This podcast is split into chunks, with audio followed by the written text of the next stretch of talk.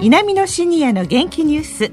この番組は元気笑顔そして作ろう豊かな未来。JA 兵庫南の提供でお送りします。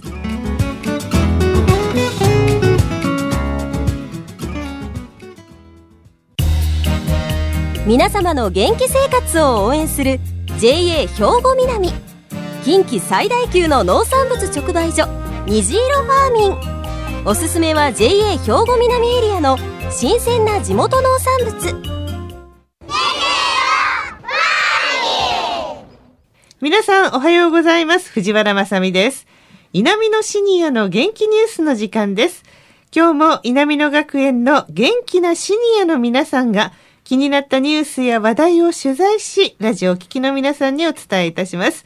今回は稲美野学園ラジオ放送サポーター C 班の皆さんに来ていただいておりますそれでは自己紹介からお願いしますおはようございます渡瀬久夫71歳です小西真知子6月30日で68歳になりました。栗山信夫、67歳です。はい、よろしくお願いします。ますさあ、今日は何を伝えていただけますか、渡瀬さん。はい、今回はボタニカルライフの10回目です。はい。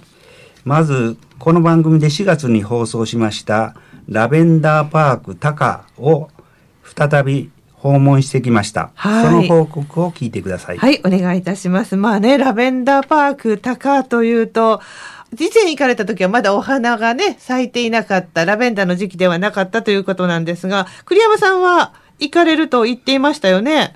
はい。卵かけご飯が 気になっていまして、6月14日にメンバーで訪問してきました。はい。大変美味しかったです。うん。卵の黄身がしっかりしている感じでした。はい。それに醤油が何種類も用意されていて、え？ー、卵もご飯もおかわり自由でした。えー、ちょっと待ってくださいよ、栗山さん。醤油ってそんなにあるんですか？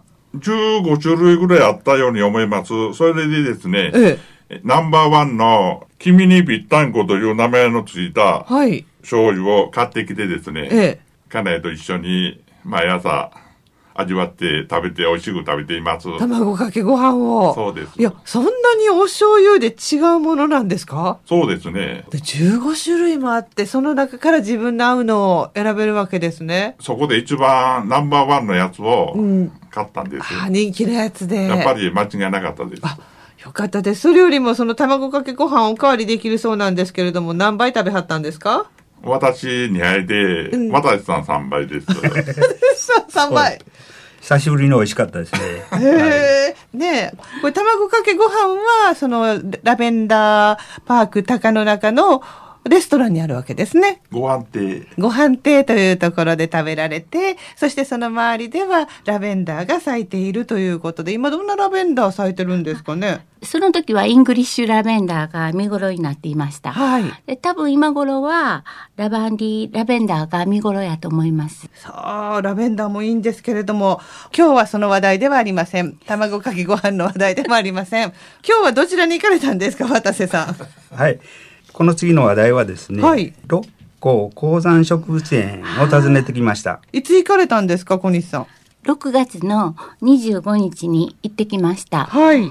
私は自称晴れ女なんですけど、うん、この日はこう山頂に上がるとともに雨もきつくなって、はい、霧がすっごい出てきて、もう前ももう見えないぐらいの霧やったんです。ええ、で、こんな状態やから、来られてる方も少ないんじゃないかなと思ってたら、結構多くの方が来られていました。へえ、なんかやってたんですかね？あの、新聞になんかゆりの話題がその前の日に出て、それで多分来られてるというようなことは聞いたんですけどね。本当に花好きな人は多いんですね。そうですね。はい。ではい。ロコ鉱山植物園の営業企画という部署で、はい、花のガイドをされている粕谷絹屋さんに園の状況を伺いましたので、お聞きください。はい。こちらはですね、例年3月の下旬から11月の下旬まで営業をしておりまして、今年は11月の23日月曜日まで営業します。えー、こちらで見ていただけるのは主に、えー、日本と世界の高山植物とかそれから山に生えるお花ですね。山野草ですとかそれから六甲山にもともと生えている自生の植物などを展示してます。ここはい。つから高山植物園として、はい、されてるんでしょう？か、ここは昭和8年開園でして今年で開園87年目になります。どうして高山植物園を作ろうかと思われたんでしょうかね。あそうですね、うん、あのその作られた頃が山野草ブームが来た時代だったと聞いておりまして、うん、そのブームに乗っかってぜひこの六甲山の山の上で来ていただいた方にこうお花を見て楽しんでいただこうというなんというかアミューズメントパークのようテーマパークのような感じで作られたように聞いてますね。今日もお花のガイドしていただいてすごいあの私たちだけではただ通って見るだけのところを希少な植物をいっぱいこう紹介していただいてすごく良かったんですけどガイドさんはあの全体で何名ぐらいいらっしゃるんですか？はい。今ガイドをしているのは主に3人ですね。営業企画チームというチームでやってるんですけれどもその中の3人がガイドをしてます。1日11時からと2時からと2回やってます。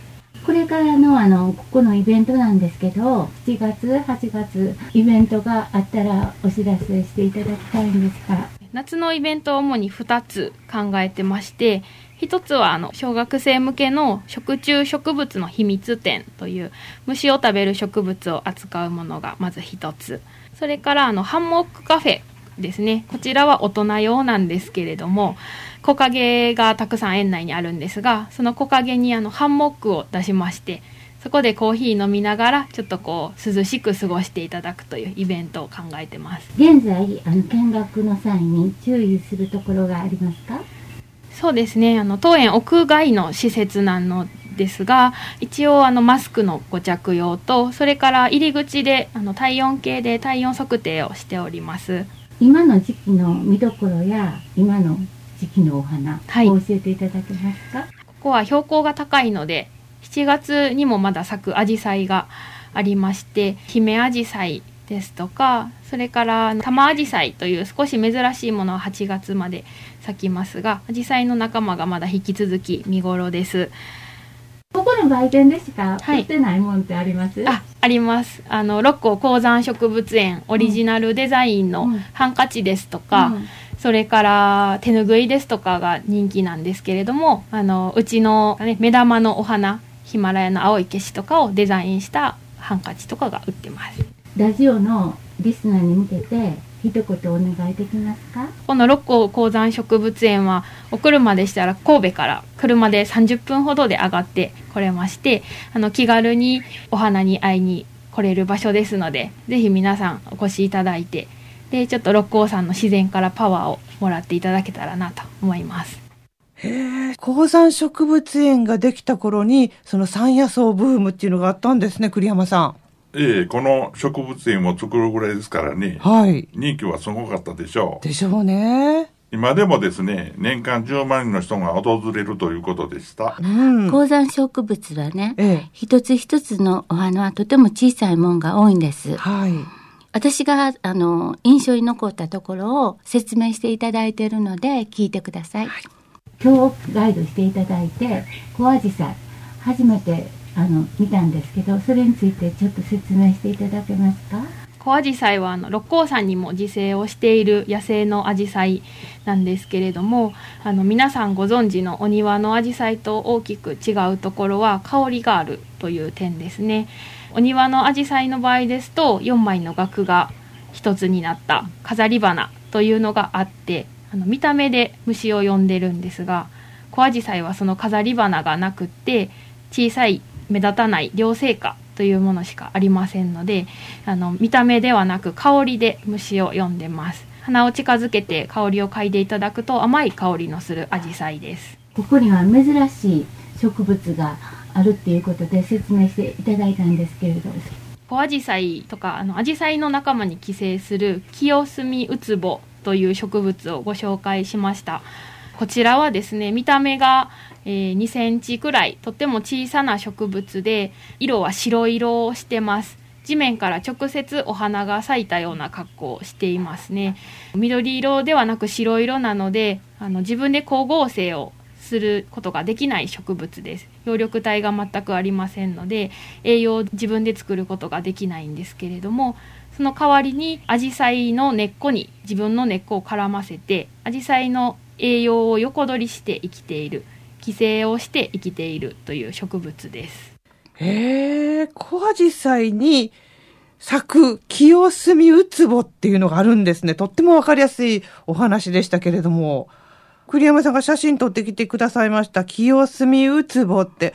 このね小アジサイの根っこのところぐらいにちっちゃい花ですねこれ。そうですね。花とわかりませんね。キノコみたいな感じ？キノコみたいな感じですね。白い、ね。え。ー、ね根っこにしがみついて、こう、栄養を吸うって言ってましたから、ね、悪い子ですね。でもその割には可愛いんです。そんな悪いことしとるようなお花に見えないんです。じゃあ悪女ってやつですか？そうです。あら、そう。やっぱりお花の世界にもそういうのあるんですね。いや、今日はなんかいろんなことを勉強になりましたけれども、今回の取材の感想を皆さん一言ずつお聞かせいただけますか？まず栗山さん。そうですね。私はですね、まあ、雨の降る日でしたけども、はい、この雨の中一眼レフでですね、熱心にですね、写真を撮っている方がおられて、はい、暑さしのぎに、まあ、カメラを持ってですね、楽しむのも一つの方法かなと感じました。ねそうですよね。そして小西さんは？はい。あの、笹ゆりはね、200株も実生しているそうです。で私は、あの、ヒマラヤの青い消しをとても楽しみにして行ったんですけれども、はい、時期が少しずれてて、もうちょっと早いと、うん、その本当のブルーとか、えー、それとか細くさも楽しめるようです。ああ、なるほど。これから、えー、7月はアジサイとか日光キスゲが見頃ということで、渡瀬さんはいかがでしたか？そうですね。え神戸市はあの紫陽花があの詩の花になっているようですね。そうですね。うん。まあそれにあの六甲さんは紫陽花の山という表現もあるそうです。はい。え私はまあロックガーデンの朝霧草がですね本当に霧に濡れていてですね非常に印象的でしたね。そっか朝霧草を霧の中で見るっていうのもまあ、お天気がね、そんな良くなかったゆえに見れた光景ですもんね。そうですね。ああ、それは素敵でした。はい、まだまだね、お話を伺いたいところなんですけれども、お時間が来てしまいました。今日どうもありがとうございました。ありがとうございました。皆様の元気生活を応援する JA 兵庫南。近畿最大級の農産物直売所、虹色ファーミン。おすすめは JA 兵庫南エリアの新鮮な地元農産物さあ、稲美のシニアの元気ニュース、お別れの時間です。今日ご紹介しました六甲高山植物園入園料は中学生以上の大人が700円、4歳から小学生までの子供さんが350円となっています。休園日やイベントなど、六甲高山植物園のホームページをご確認くださいね。さあ、この後は兵庫ラジオカレッジの時間です。このままラジオ関西をお聞きください。南のシニアの元気ニュースこの番組は元気笑顔そして作ろう豊かな未来 JA 兵庫南の提供でお送りしました。